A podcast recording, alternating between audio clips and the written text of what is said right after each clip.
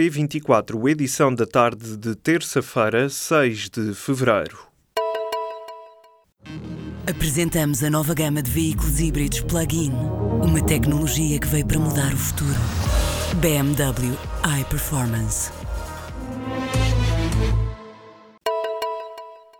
Conselho Superior da Magistratura decidiu suspender a subida da juíza Fátima Galante, arguída da Operação Lex, ao Supremo Tribunal de Justiça. A decisão foi tomada nesta terça-feira e é justificada por uma norma do Estatuto Profissional dos Juízes que suspende a promoção caso o magistrado em causa esteja envolvido num processo criminal. Fátima Galante é suspeita de estar implicada num esquema de corrupção cuja figura central é Rui Rangel. O Conselho Superior da Magistratura ratificou ainda uma decisão tomada no final da passada semana pelo vice-presidente, no sentido de suspender preventivamente os dois magistrados de funções. O PS vai apresentar um projeto próprio para a legalização da eutanásia. A informação foi confirmada pelo presidente e líder parlamentar socialista Carlos César. O PS junta-se assim ao Bloco de Esquerda e ao Partido Pessoas, Animais e Natureza, que já entregaram projetos de lei no Parlamento sobre a despenalização da morte medicamente assistida. O candidato dos Estados Unidos ao cargo de diretor-geral da Organização Internacional para as Migrações está a ser criticado por causa de declarações sobre o Corão. Para Ken Isaacs, o livro sagrado do Islão é um manual de instruções que incita à violência. Além disso, classifica a ligação entre alterações climáticas e conflitos armados como uma anedota. O candidato norte-americano concorre ao lado do português António Vitorino. Na Alemanha chegou ao fim a guerra laboral entre governo e sindicatos. O executivo chegou a acordo com a maior organização sindical germânica depois de ter acordado um aumento salarial de 4,3% e a redução do horário de trabalho de 35 para 28 horas semanais.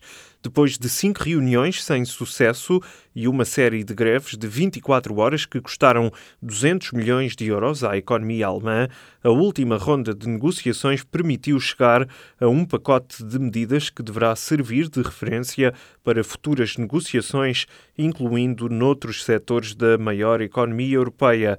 De acordo com a imprensa alemã, a aplicação das medidas aceites pelo sindicato que representa quase 4 milhões de trabalhadores alemães e pelo patronato vai estender-se por um período de 27 meses.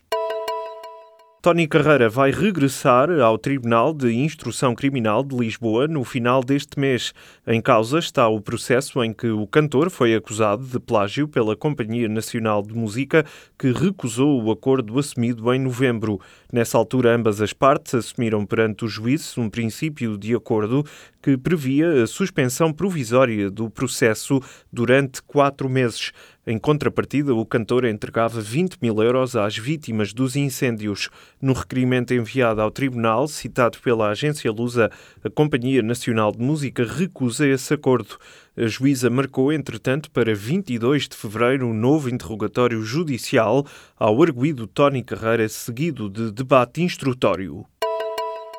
Os partidos uniram-se num raro consenso para reverem as licenças que permitem às empresas da indústria da celulose poluírem o Tejo. Em cima da mesa estão várias propostas, como a redução do valor das autorizações das emissões de descarga e o aumento da fiscalização. Nestes pontos, todos os partidos estão em sintonia.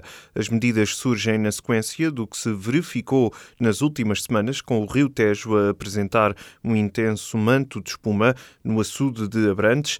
Nesta segunda-feira, o Ministério do Ambiente decidiu prolongar por mais 30 dias as restrições ao despejo diário da empresa Celtejo no rio ao largo de Vila Velha de Rodão.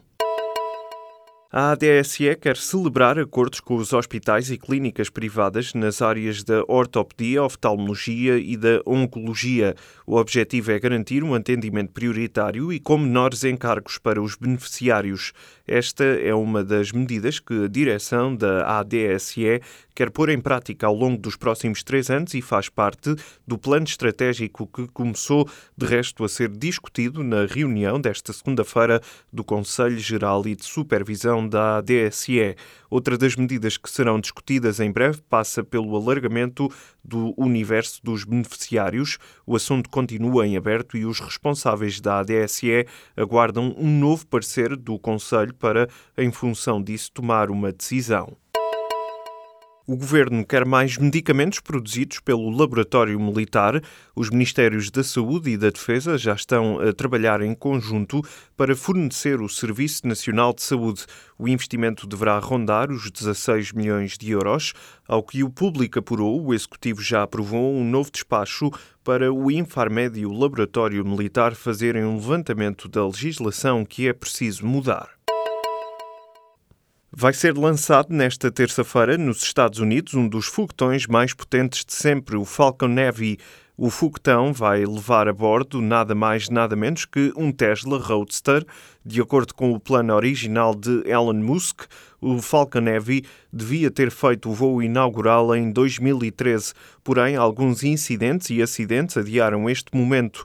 Este lançamento deverá ocorrer entre as seis e meia e as nove da noite no Centro Espacial Kennedy.